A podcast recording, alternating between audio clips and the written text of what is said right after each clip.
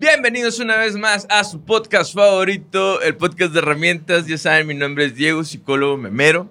Tony, ¿cómo estás? ¿Qué onda, Diego? Bien. Aquí eh, con un nuevo episodio que yo solicité, que de hecho cuando estaba viendo la película, a mitad de la película le puse pausa y le mandé un mensaje a nuestro invitado, le dije, tienes que verla, güey, te va a gustar. Y ahora resulta que lo primero que me dices es que no le gustó, güey. Levanta la patita, Me levanta la gustó mucho, patita. me gustó levanta mucho. la patita. Me gustó mucho, me gustó mucho.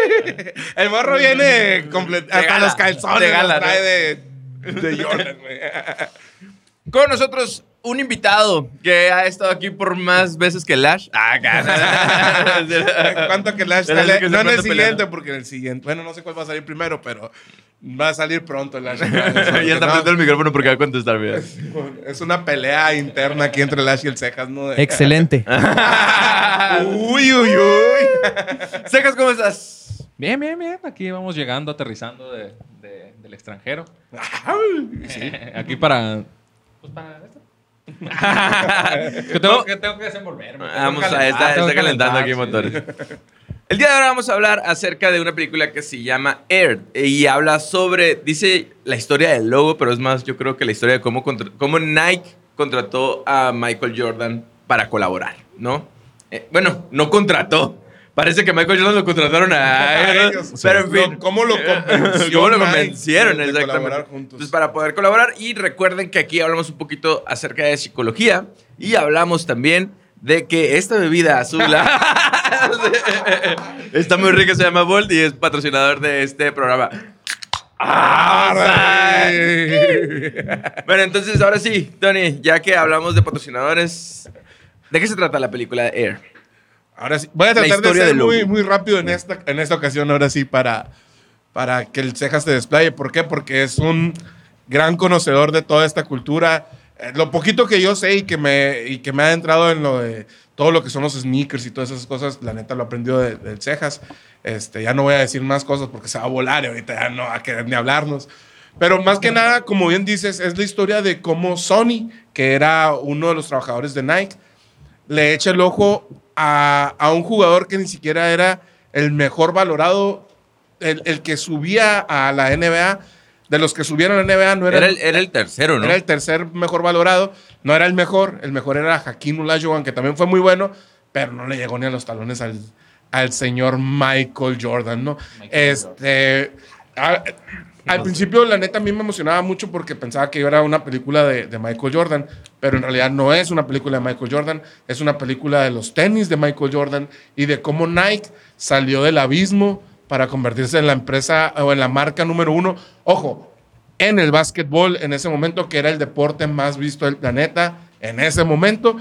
Y porque en, en- en lo que era correr y todo lo, lo que era otros deportes, sí estaban acaparando mucho mercado, pero en el básquetbol ni siquiera eran, eran también el tercer, la tercer marca en, en porcentaje de mercado, en participación del mercado.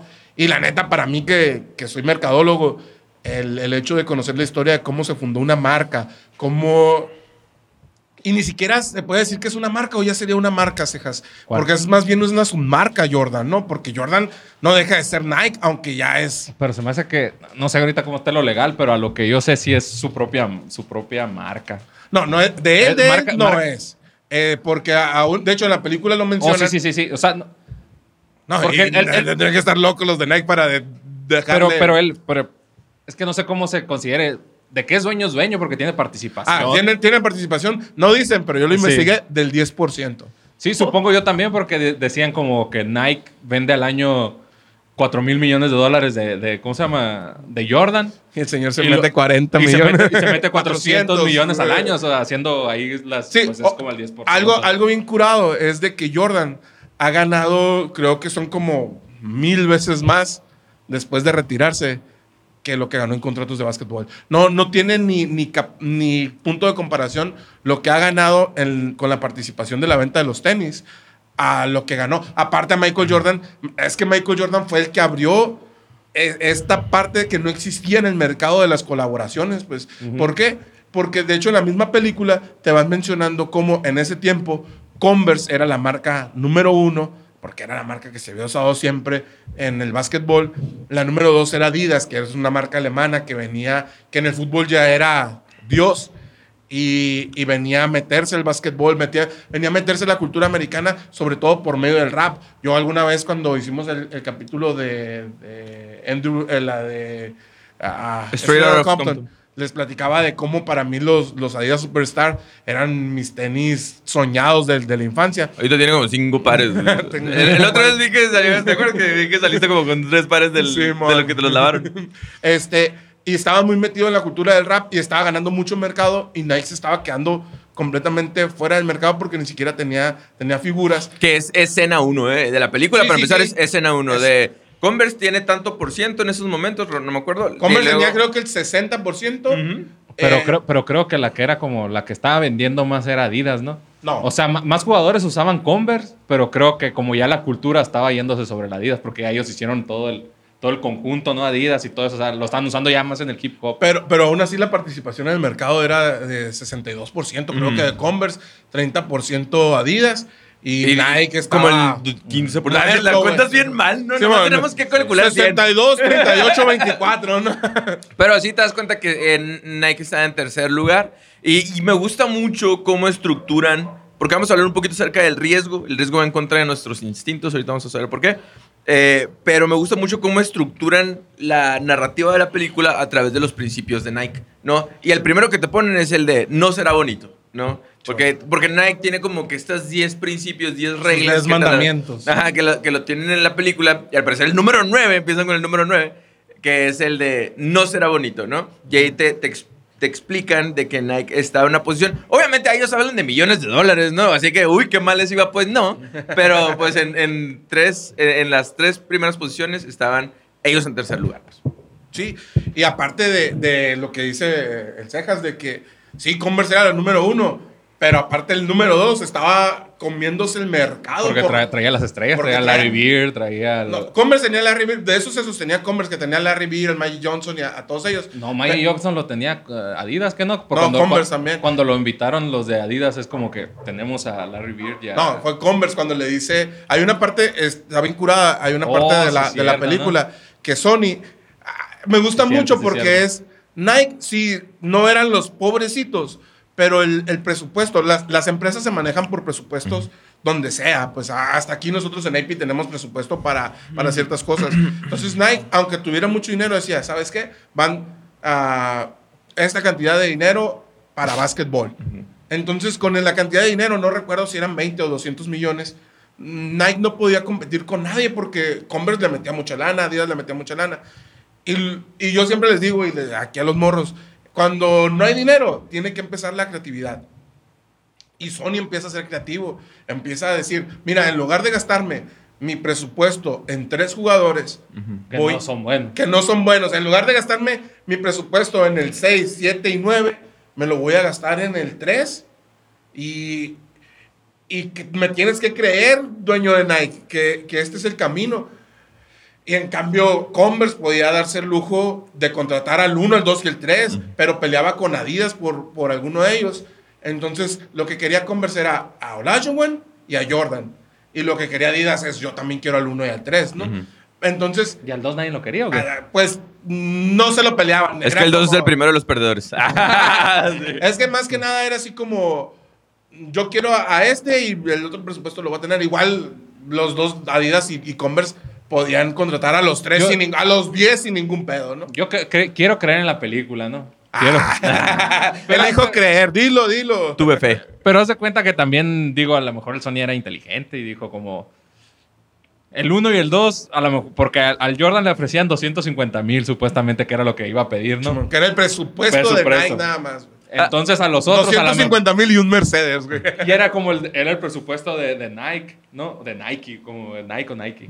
Y, y los otros, a lo mejor el presupuesto para los otros nunca lo dieron, a lo mejor eran 300 y que dijeron, no, pues para eso no me alcanza. Entonces, eh, para lo que nos alcanza es para este cabrón, entonces por, eh, por este güey. Lo, lo vamos que te a- hacen. Lo que Y te él, él, él, él hace dar cuenta como que, ay, yo los... Como, mira, no tiene nervios, este vato va a ser grande en el futuro porque no se achica, no nada, pero... Lo, lo que te hacen entender en la película, güey, es de que tanto Adidas como Converse, güey, no tenían ningún pedo lo que te decía, en poder firmar A los quieras. 10. A los 10 primeros, sin ningún pedo. Y aparte yo creo que cuando estás, eh, es que aquí hay algo muy interesante, ¿no? Eh, ah, vamos a hablar un poquito de riesgo y de la negociación. Y uno de, de- en- hay un psicólogo que hace investigación sobre, sobre los productos originales, ¿sí? Entonces, lo primero, una de las de los consejos que te dice es como cuestiona al status quo, ¿no? Entonces, cuestiona al que está hasta arriba, pues, ¿sí? Y obviamente, los que están hasta arriba no quieren ser cuestionados. Entonces, yo creo que también por esto en la película, eh, Adidas y Converse se ponen a fregar a Nike porque, porque nadie- no quieren que se vayan hasta arriba, pues. O sea, no nada más es como, quiero el 3 nomás porque sí. O sea, quiero el 3 para que al que está hasta el último no le alcancen de los primeros, ¿no? O sea, no, no me cuestione, no me, no me saque de mi de mi status quo, Que- ¿no? Creo que más que estar pensando en, en Nike o Nike, dijo el Cejas, eh, Converse estaba peleándose con Adidas y Adidas con Converse porque veían Porque tan inferior a, a Nike. ¿Quiénes se preocupaban? "Güey, es- pero ni, ni siquiera, mira, ni siquiera te voy a dar chance que oportunidad que tengas, que tengas oportunidad, perdón, de firmar a uno de los buenos. Por eso Nike siempre estaba pensando del 6 para abajo, güey, así como de ah, lo que me alcance, lo que pueda, lo que, lo que ellos sí no me vayan a pelear, Sí, sobre, eso. sobre eso voy. Pero lo que decías ahorita, ah, la, la diferencia entre, entre Nike, Adidas y, y Converse era Sony. Porque Sony no era, no era un empresario, no era un comerciante, no era un negociador. Era un reclutador de básquetbol. Entonces él conocía el juego como nadie y empieza a decir cositas así como de, yo inventé el juego de preparatorias o, como, como un tipo eh, olimpiadas de preparatorias, que de ahí salieron tal y tal, que fue como los conseguimos. Yo he hecho, entonces el vato dominaba el juego y él, él se da cuenta que vale la pena invertir en el jugador número 3, porque el jugador número 3 no era, para él no iba a ser el jugador número 3, iba a ser el jugador número 1, sobre todo por lo que dices, porque los nervios no le ganaban, pues. Entonces dice, vale la pena, si yo tengo mi presupuesto y puedo firmar a cualquiera de los tres, si me gasto todo mi presupuesto en uno, yo quiero arriesgarme en el 3, porque había que arriesgarse, Sí. pues, porque en tiempos de crisis el riesgo tiene que ser... Y, y- y aparte, por ejemplo, cuando hablamos del riesgo, eh, hay un estudio muy interesante que dice que nosotros preferimos, o sea, no- nosotros tenemos preferencia cuando hablamos del riesgo de evitar la pérdida que aceptar ganancia. ¿Sí me explico? Mm, Vamos a suponer esto. Yo prefiero estar tan seguro, ¿sí? Que prefiero yo evadir cualquier cosa que me haga perder algo, a pesar de que en, en ese riesgo entre que puedo perder o no, existe una gran ganancia, ¿no? Entonces, a pesar de que yo veo una gran ganancia, pero si hay una pequeña probabilidad de pérdida, lo evito, ¿sí? Entonces, y eso se demuestra eh, en algunos estudios de psicología, donde prefiero yo ganar muy poquito, pero seguro, que mucho con cierto grado de riesgo, ¿no? Entonces, por eso, para Nike, eh, es literalmente ir contra el, el instinto humano, el, el aventarse, ese tipo de cosas, siempre y cuando están, o sea, cuando, cuando estamos viendo que están gastando todo el presupuesto de un año en, en un morrito de, ¿qué, ¿cuántos años tenía? 17, 18 años. Pues, estaba grabando, 18 dijeron, ¿no? Sí, no, la verdad no me acuerdo, pero No, de hecho ni siquiera se estaba graduando, era un año antes de graduarse. Jordan no, no llegó a terminar la Ah, universidad. no, no, no, no, entonces era como, si es de la Unos universidad, 20 como más o menos. De hecho, en las primeras escenas te das cuenta que está este reclutador. eh, va, lo primero que haces va a una, a una casa como de casino, ¿no? Como, un casino. Y- y te, te da a entender esto de que literalmente sabe. están haciendo una apuesta, güey. O sea, es una apuesta. Cuando agarran un- cuando firman un morrito, que es Michael Jordan en ese momento, de 17 años para nosotros, ah, pues No, no, firmó a 20. Michael Jordan. Pero en esos momentos era un morrito que iba saliendo de la prepa. O sea, ta- también no De, mames. de hecho, ahí. Todos gritando. Tú puedes, tú puedes entender muy bien cómo estaba la, la situación. O, o te, te dan como esa referencia. Cuando Sony va a comprar leche y cereal a la tienda, ¿no? Que llega y le pregunta, que le pregunta al cajero, ¿te gusta el básquet? Sí, le dijo. ¿Y, y quién crees que será el número uno de esta generación? No, Hakim y que no sé qué, no se nos puede, no lo podemos perder y que no sé qué. Y le dice, ¿qué piensas de Jordan? Ah, es bueno, pero... Sobrevalorado. Sí, sobrevalorado. y que no. Eh, y ya, ¿por qué? Porque en ese tiempo pues era uno más de los novatos que iba a la liga. Y vuelvo a lo mismo. En, en el básquetbol siempre, tanto en el básquetbol como en el americano, los, los gringos tienen este rollo del, ah, del draft y lo tienen todo muy calculado y muy medido. De hecho, en, en la NFL ah, les, les miden todo, hasta cuánto corren de aquí a aquí, cuánto brincan. En el básquetbol es, es muy similar. Y entonces, muy pocas veces se equivocan, pues muy, muy pocas veces el pick number one, como le dicen, no es el mejor. Casi siempre es de los que más destaca, pues. Si hay- casos como Jordan, como Brady, que, que no vienen de ser el número uno y, y que cambian el juego. Pero yo creo que son esos dos en los últimos 40 años, 50 años, si no es que más. Entonces, lo que dices, el, el riesgo aquí era muy grande. Pero yo creo que en este caso Nike no, no apuntaba o no pensaba que Jordan iba a llegar a ser lo que fue. Apuntaban al, vamos a empezar a tener más participación en el mercado, vamos a empezar a ganarle terreno al mercado y este jugador con carácter va a ser nuestro, nuestro estandarte. A lo mejor no, no es el mejor de, de todos, pero va a estar en los mejores siempre, ¿sabes cómo? Y va a traer Jordan. Y va, a- va a traer Jordan. Y, y otra de las Bueno, va a cosas... traer eh, Nike. Nah, va a porque- traer Simón. Porque en ese momento no, no, tenían, no tenían ni idea de lo que iban a hacer, ¿no? Y, y otra de las cosas, yo creo que, que no, se le, no le damos tanto el valor, porque en la película hablamos mucho de la mamá de Jordan, ¿no? Que es la que, la que hace toda la negociación, la que busca, la que, la que le da la oportunidad a Nike de que su hijo se entreviste con ellos. Pero el otro es el dueño de Nike. Porque si llega un cabrón y te dice, oye, necesito que todo tu dinero que tienes presupuestado para esta madre lo inviertas en esto. Es una apuesta a un solo, a un solo número, pues, en lugar de apostarle a varios y, y que el, el porcentaje de bateo, de éxito sea más grande. No, vamos, vamos a, a arriesgarnos a uno. Difícilmente hubiera sido con otro dueño, con cualquiera de los de Converse. ¿Qué, ha- qué hace Converse? Cuando le dice la mamá de Jordan, oye, ¿y mi hijo qué, cómo va a sobresalir sobre eso? Oiga, ¿cómo quiere sobresalir si va a estar con Magic y con Larry Bird? No, esos, ellos eran lo los que van a ver también a él. lo van a ver con Ellos. ¿no? Es como cuando, cuando vas a, no sé, que, que te quieren pagar publicidad o, o te quieren pagar cosas con, con exposición, ¿no? es, Sí. es- es lo mismo, es, mira, va a estar al nivel de ellos, está en la misma marca de, de ellos.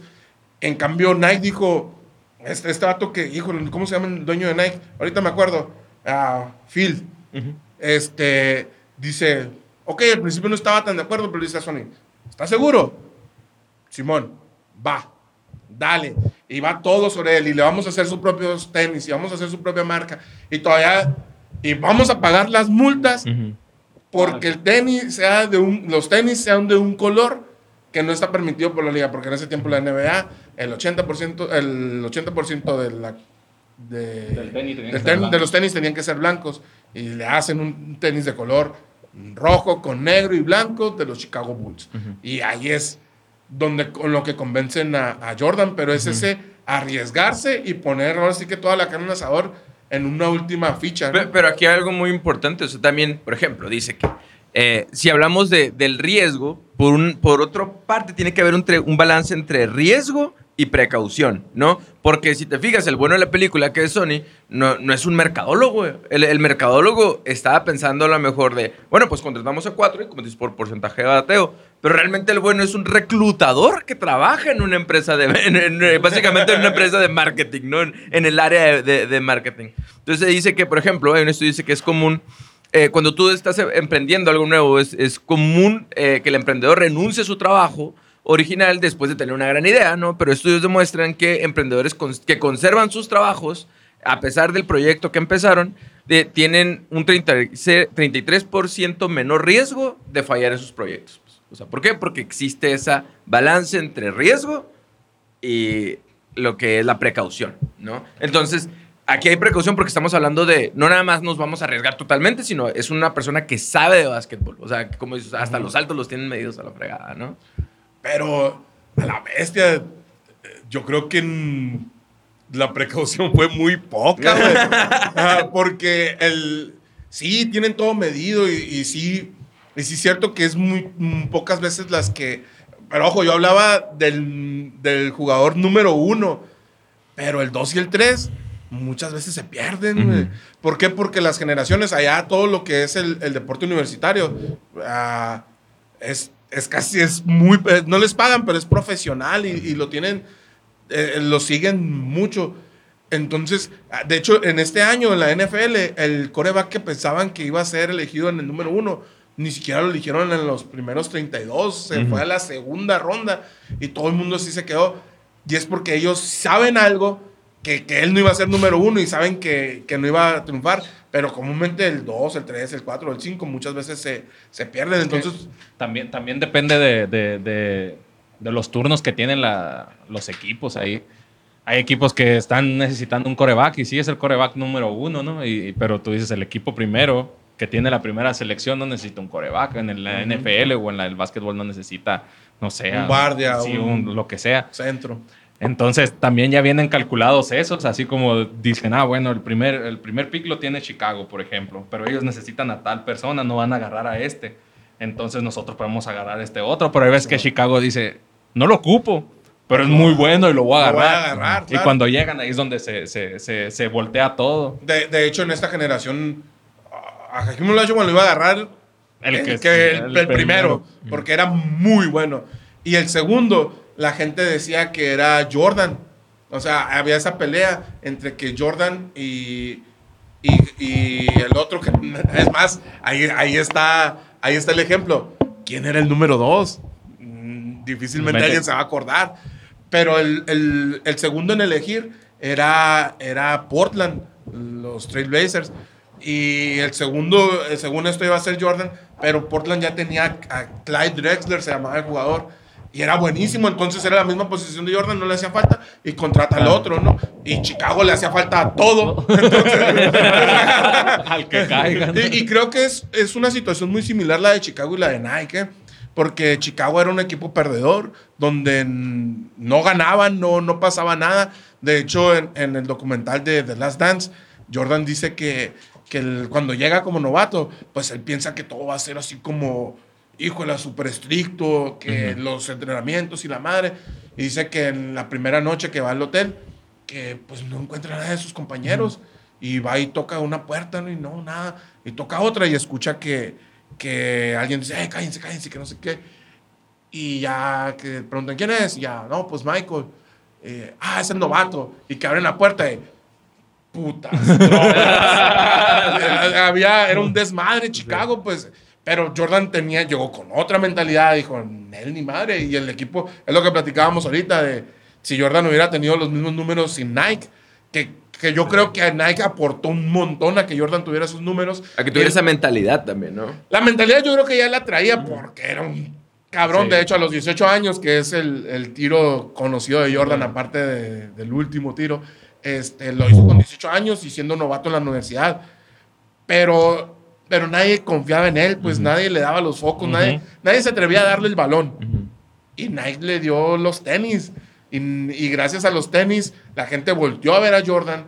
Y gracias a eso, Chicago llenó los estadios. Y gracias a eso, Chicago pudo contratar a jugadores como Pippen, como a, a Rodman, Kukoc y un montón de jugadores que, que le ayudaron a Jordan a, a ser campeón. Que, que yo creo que aquí, para las personas que no vemos así literalmente el básquetbol, yo creo que incluso ni en la película puedes dimensionar la brecha tan grande que hay. O sea, de, de, de la apuesta que se hizo. O sea, sí fue una apuesta exageradamente arriesgada porque es, un, es una cultura de básquetbol que nosotros los, los que alcanzamos a ver el deporte por fuera, pues ves, ya ves las primeras divisiones en todos los equipos, ¿no?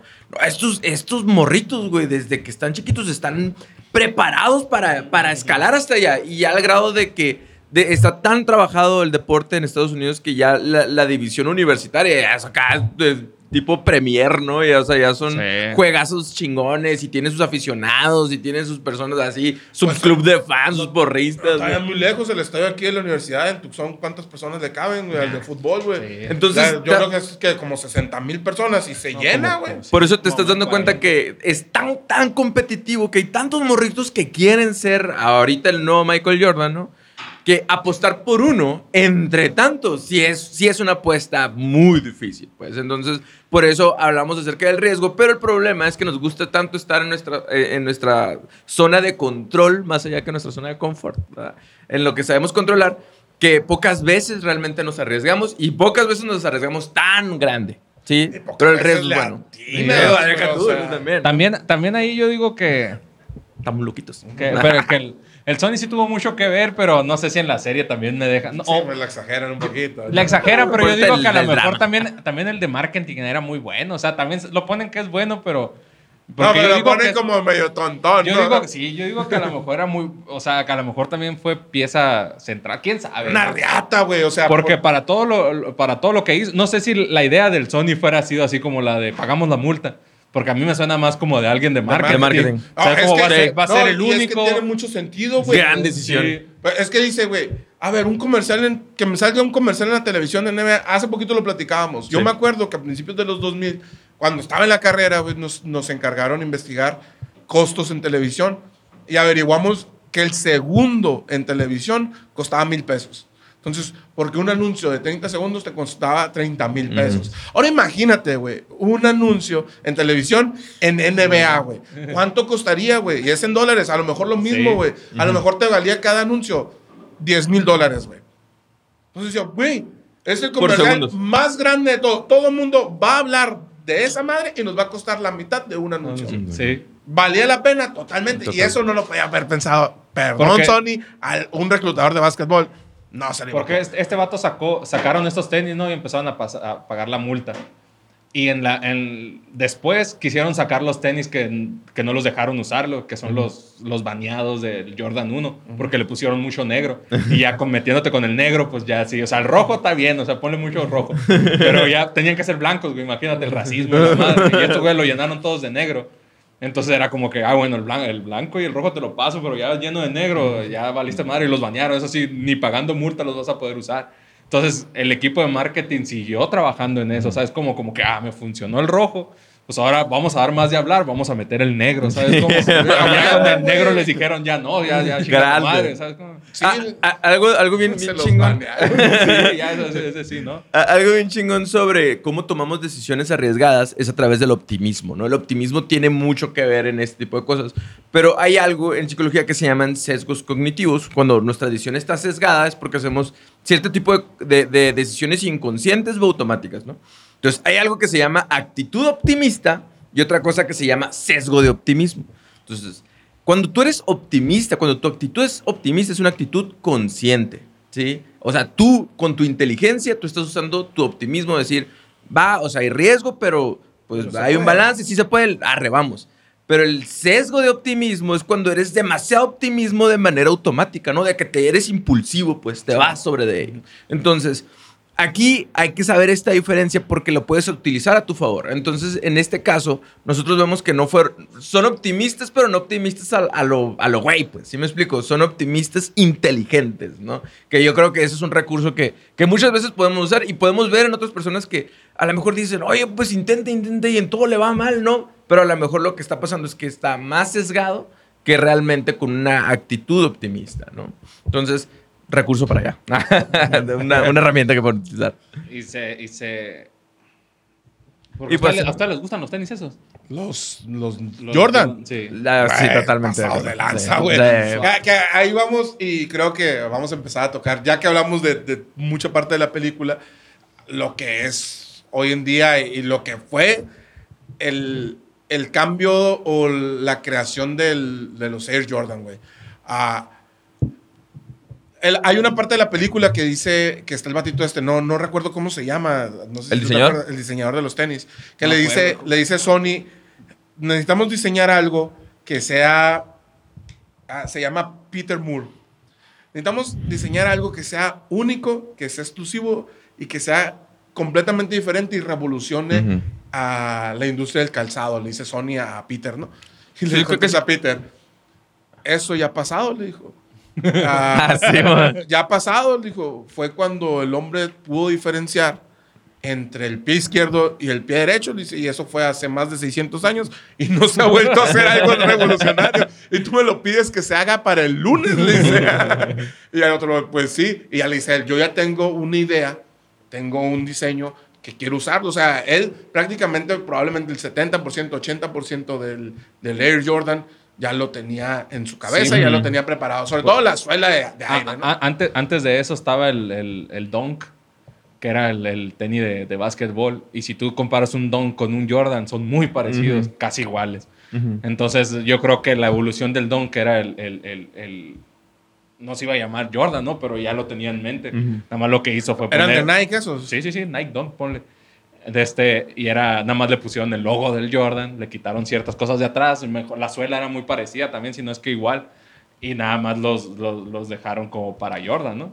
Sí, son muy parecidos. Pero yo creo que lo que la suela no era igual. Porque la suela era lo que cambiaba completamente todo. Porque era la suela Sí, no, con las burbujas de aire, Air, ¿no? sí, pues el ahí, viene el air, ¿no? Este. Y, y a la bestia, pues, o sea, sí. Sí, no los había visto, fíjate, nunca los dunk. Por eso tenemos aquí al, al señor que le, que le sabe. No, no, van a creer que sé mucho, pero la verdad no, no sé tanto. ¿no? O sea, se- te tira al suelo. Nomás que- gasto todo mi dinero en tenis. hay, hay gente que sí sabe mucho. que- Y la Rox, güey. Se ríe. hay gente que, que conoce mucho, que sabe, por ejemplo, el nombre. Yo, la verdad, no sé quién era el, quién era el dueño en ese entonces o el diseñador y así.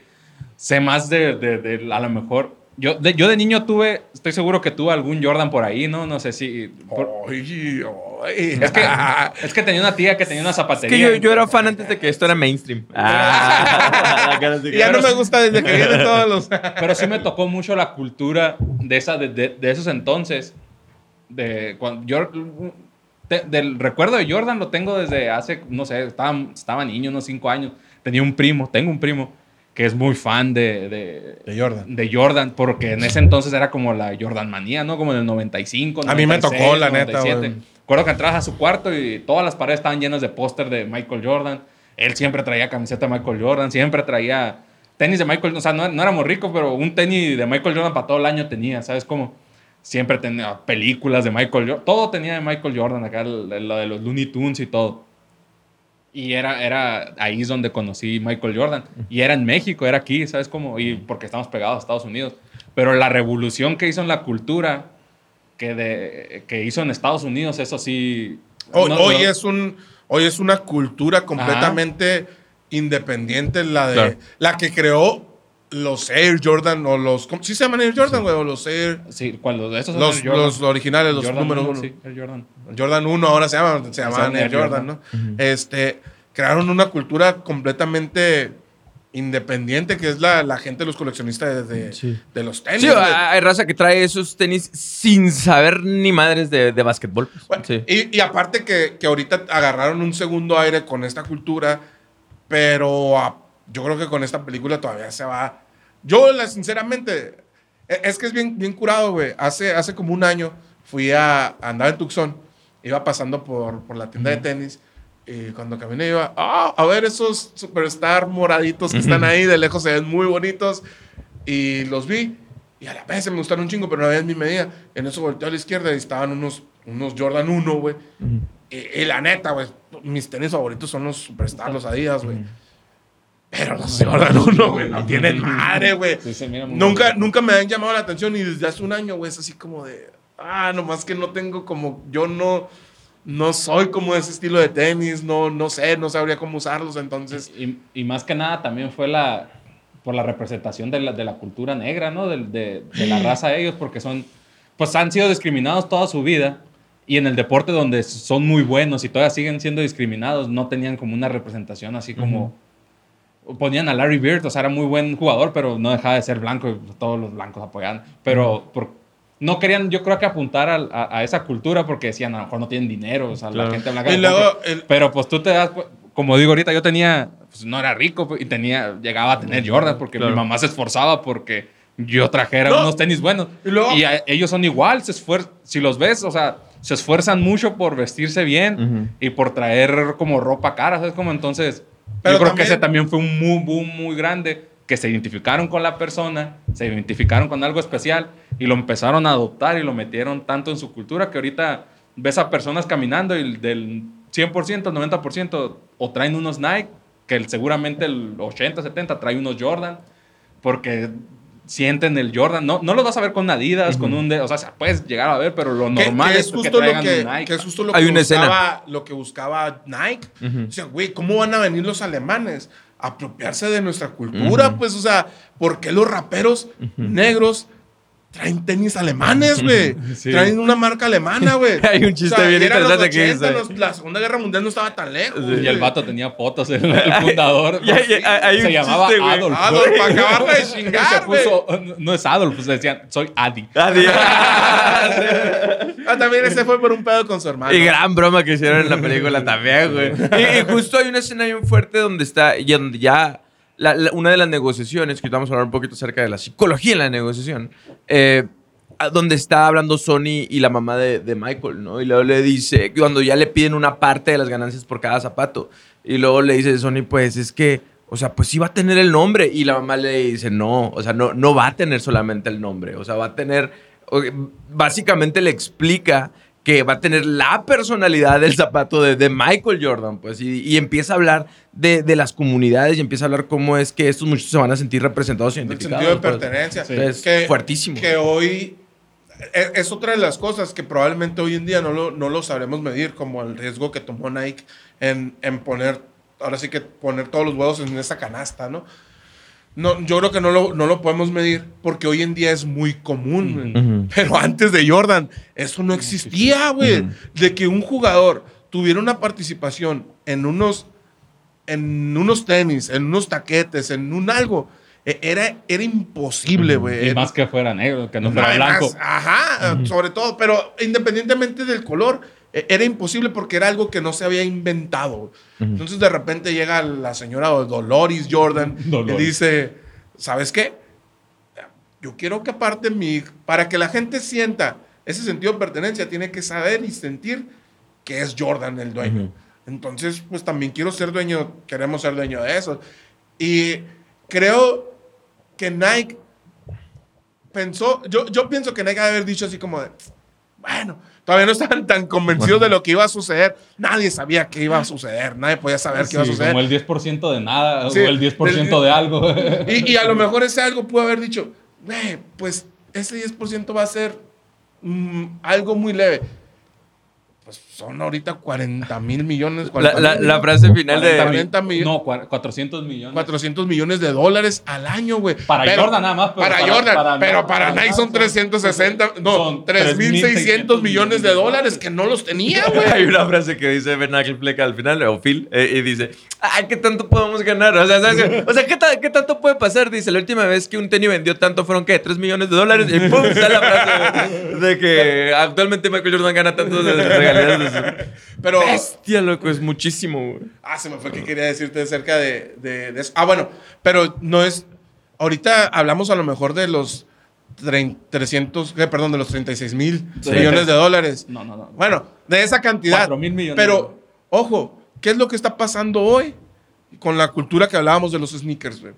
El, el mercado lo tiene en un 90% Nike sin ningún pedo, güey. Tú nos vas a poder explicar mucho mejor eso. Ahorita decías, es que mi mamá hacía el esfuerzo para comprarme unos Jordan. Sí, güey, porque en ese tiempo unos Jordan también, si era un esfuerzo, no estoy diciendo que tu mamá no hacía un esfuerzo, costaban como pero si era un 69 esfuerzo, dólares cuando salieron. pero no eran tan caros. Hoy en día la marca se ha revalorado un Sí. montón y con los revendedores pueden, pueden todavía más. Y aparte, hoy en día están entrando, la otra vez que me estabas platicando de los, los tenis estos con colaboración con el museo de... de, de- el, Pues hay como un chingo de colaboración. Yo acabo de vender unos que eran colaboración con Tiffany. Acaba de vender unos tenis. estos están, están bien caros nada más por ser una colo- colaboración. ¿no? Pero hay unos, por ejemplo, con la- una colaboración con el Museo de MoMA, ¿no? El de Nueva Sí. York. Luego hay con Louis Vuitton, güey. Hay, hay, hay tenis que van... De hecho, la otra vez estaba viendo un episodio del, del Bert, que va a una tienda que se llama Gallery. Están los, los Nike, los de Volver al Futuro, eh, que están valuados en 100 mil dólares, creo, güey. No, eran... Ay, yo miré el video también, pero porque estaban en México, pero los puedes conseguir más baratos. Pero ¿Qué? más baratos estás hablando de. ¿Qué- pero qué- son un par de tenis, cejas. o Que, sea, que me- yo creo que aquí es donde viene el tema, por ejemplo, lo que percibimos nosotros del arte. Porque hay una frase que dice en la película, dice que los tenis solamente son unos tenis hasta que viene alguien y los pisa, ¿no? O sea, es decir, hasta que alguien viene y le da identidad a ese tenis. Ya le, le generaste un significado y un símbolo. Pero ojo, el único que ha pisado unos tenis que ha revolucionado el mercado de esa manera fue Jordan. güey. Sí. Porque hoy en día hay un montón de marcas, de personajes, de cantantes, de deportistas, güey, que no, no van a quedar, no van a perdurar, güey. Porque los Bad Bunny, los salidas de Bad Bunny estarán muy bonitos, güey. Pero en 10 años nadie se va a acordar de ellos, güey. Y un- los Jordan 1, güey, son para toda la vida, güey. Y él, él puso las reglas del mercado. Él, él creó un juego nuevo. Y es el dueño del juego. Ah, el- la primera premisa, ¿no? Los principios de Nike dice, nuestro negocio es el cambio. ¡A la bestia, ¿no? Algo bien. Entonces, ahí es donde hablamos acerca de, de la negociación y me gusta mucho una parte donde Sony va específicamente a la casa de los Jordan, ¿no? Que está total... Era para que él ya hubiera perdido su trabajo con eso, ¿no? Pero va y él se les presenta y... Sí, de por sí hablarles por teléfono, dice, ustedes me dijeron que hablarles por teléfono era de mala educación. Así que voy a ir. Y fue y, em- y empieza a negociar. Entonces le dice, ¿sabes qué? Mira, eh, yo lo que necesito... eh, Yo creo que el 80% de la película es Sony tratando de conseguir una entrevista, güey. O sea, no estaba, no era de tratando de conseguir firmarlo ya, era tratando de conseguir que lo vieran, ¿sabes cómo? Porque Jordan ni siquiera quería volver a bueno, ver Nike. Exactamente. dijo Entonces, que, que- que- ¿cuál fue la frase que dijo? Que, que quería dinero y un... Y un Mercedes. Un y Mercedes morrito, güey, quería un Y carro. con Nike ni aunque me den el Mercedes.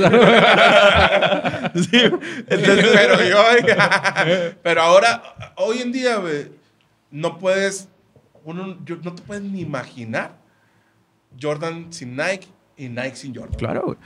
Pero para eso tuvo que haber una, una negociación. Entonces, una de las recomendaciones que te hacen al, al negociar es expresa tus debilidades, ¿no? Y, y algo que, que te das cuenta en esta negociación de, de Sony con, con la mamá de, de Michael es que, que Sony se presenta con sus debilidades y aparte viene y les expresa que los demás, porque una de las recomendaciones que no te hacen es de mostrarte demasiado optimista, pues, ¿no? Y les dice, ¿sabes qué? Cuando ellos se paran en el frente de ti, tal vato va a tener un Rolex. O sea, les, les dices de otra las corbatas, tal como tal, y te van a decir, de todos los jugadores que he visto, ah, su hijo es algo especial. Y justo como les iba diciendo, iban pasando el tipo de negociación, ¿no? Entonces, estas dos recomendaciones son, son bien, bien interesantes. Aparte, dice que también hablar acerca de, de tus debilidades hace que la persona te ponga más atención, porque estamos nosotros hechos a percibir más la crítica que los comentarios positivos, ¿no? Entonces, cuando tú hablas acerca de lo que, de- y, y tú dominas lo que está mal o a veces tus áreas de oportunidad o tu pata de palo, desarma al otro, pues, porque le quitas las ideas a generar lo que, al otro lo que está mal en ti, porque ya se lo expresaste, ¿no? Haces un Eminem. Exacto. Bueno, no entiendo esa referencia. no entiendo esa referencia porque... Ah, La- es la- que en la película de 8 Mile, el Eminem en las batallas de rap siempre pues lo buleaban bien zarra y lo que hace, lo primero que hace es él hablar mal del mismo primero y luego le dice al otro, a ver, yo ya dije todo es lo malo mío, ¿qué vas a decir ahora, güey? Si hasta yo me burlo de lo mío. No tienes, ya no tienes armas contra mí, en cambio ahora yo ya tengo todas las armas contra ti. ¿Por qué? Porque yo ya, ahora yo tengo la oportunidad de atacar todas tus debilidades, que las conozco y que tú no quieres que se sepan. Eh, Y- Justo estábamos hablando de esto en el capítulo de, de Game of Thrones, eh, la frase esta de que cuando el rey dice que es rey, o sea, pues no es, No es ¿verdad? rey. Entonces, cuando una persona es de- habla demasiado bien de, de sí mismo, se siente, se siente poco orgánico, ¿sabes? Se siente falso. Pero cuando una persona, no es que hables directamente mal de ti, y dices, ah, llegas con una negociación y la neta soy un pendejo, ah, pues no vas a hacer eso, ¿no? Pero lo que sí puedes hacer es el, el saber que dominas tus debilidades te hace ver como una persona inteligente, orgánica y confiable. Dato real, no fake. y pues sí, ¿no? Ah. Muy bonito y todos los tenis. Pues mira, la neta, la película a mí me gustó un montón. eh, me gustó mucho rememorar todos esos tiempos de, de la Jordan manía, ¿no? De, de verdad, a, a mí me tocó, yo tenía como unos 10, 12 años cuando, cuando fue la- el regreso de Jordan y, y me tocó ver todo lo que fue el Dream Team y, y cómo, cómo la gente aquí en Agua Prieta, cuando jugaba Jordan, así fuera un, un juego de temporada regular, la gente estaba en su casa viendo a Jordan jugar, güey. Y es que era, era un espectáculo. Y por, primero que nada, por su juego, por, por su manera de jugar, por todo lo que hizo, Jordan es el número uno en el básquetbol, digan lo que digan. Y aparte, güey, tiene un legado todavía más cabrón, que es lo que ni Kobe ni LeBron van a poder lograr, güey, jamás, güey, que es Jordan es para toda la vida, güey. Es lo primero que piensas en el deporte. Por ejemplo, en el fútbol puedes pensar fútbol y te ah, Pelé, Messi, Ajá, lo que eh, sea. o sea, te salen Maradona, te salen varios. Y aquí lo, el primero, Yo- y, y todos, de todos Y es de Jordan. hecho, güey, y va a pasar la- las, las generaciones, güey. Y la marca va a quedar aparte, güey, porque va a haber gente que va a usar una, unos tenis Jordan o, o una camiseta del Paris Saint Germain que es marca Jordan, güey, que ni siquiera van a saber quién fregados era Jordan probablemente. Pero la marca iba a estar para toda la vida, güey, que es un legado bien cabrón que dejó. Que no se ha muerto, güey, pero que ha dejado. Sí. Y yo todo él no se ha muerto, güey. ¿Sabes? Como muchas personas tienden a, dejar este legado de se mueren. cuando se mueren. Sí, cuando se mueren ya todo el mundo revalúa los resultados y la madre y se convierte en esta eh, leyenda, ¿no? Pero Michael Jordan está eh, se me hace que está más sano que uno, güey. Sí, Es- güey, Es una leyenda de amarillos, nada más, no sé por qué, pero Su jefita también los tenía así, pero pues quién sabe qué pedo. nos es- estresan, ¿no? está. Muy bien, el día de ahora hablamos un poquito acerca del optimismo, de la negociación, del riesgo, de la zona de confort, la zona de control. Entonces, esperamos que les haya gustado. Si encontraron algo más en el episodio, pues ahí nos los dejan. Sus recomendaciones también las estamos viendo y las estamos grabando. Nos falta una como que tiene como un año más o menos por ahí. Pero, el Pero nos, Halloween. da, pero nos da miedito. Entonces, muchas gracias por habernos visto. Gracias, Cejas, por habernos visitado no? en esta ocasión. Da, enseñarnos tus tenis. Para las personas que nos están escuchando en Spotify, vayan a YouTube ah, para que vean los tenis del, del Cejas. puesto aquí en medio el programa. Eh, Spoiler alert, son unos Jordans. Spoiler, son unos Adidas. Estos, estos están suaves porque son como los de ese entonces. A verlo, pues quítatelo y pon, muéstralo. vamos, a, pues. vamos, a, vamos a ver. Este es el, es el legendario, porque este es el Jordan 1 Chicago. Pero es una, es una versión que, acaba, que salió el año pasado, creo. Si ven, está como craquelado. O sea, como que si estuviera viejo. Como si estuviera viejito, ¿no? Pero es como la Se ca alcanza a ver bien en la cámara, la sí. No sé. La, la... Está como lo negro está como craqueleado y así. Y la caja viene toda jodida y trae una, trae una nota dentro como de las notas de antes, así esas que escribías a mano. Ah, ¿sabes que los, los vi hace poquito? Vi un video de, de eso, güey. Está bien cabrón, ¿sabes ¿Cuánto, Ese- ¿Cuánto cuestan unos tenis de esos ahorita, güey? Casi, casi 500, creo. En esta talla nuevos, ¿no? Ahorita, pero el normal costaban 180, creo. Pero... el- Pero como yo los tuve que agarrar con revendedor, 3 No, no, no, no. Yo, los, yo los agarré normal, sí me, los, sí me los gané. Que esa es otra, ¿no? Que pues... Esa te es otra, lo-. Tienes, tienes que ganarte el Explica un derecho... poquito de eso, por favor, güey. Tienes que ganarte el derecho a comprarlos. O sea, te entras a una rifa y...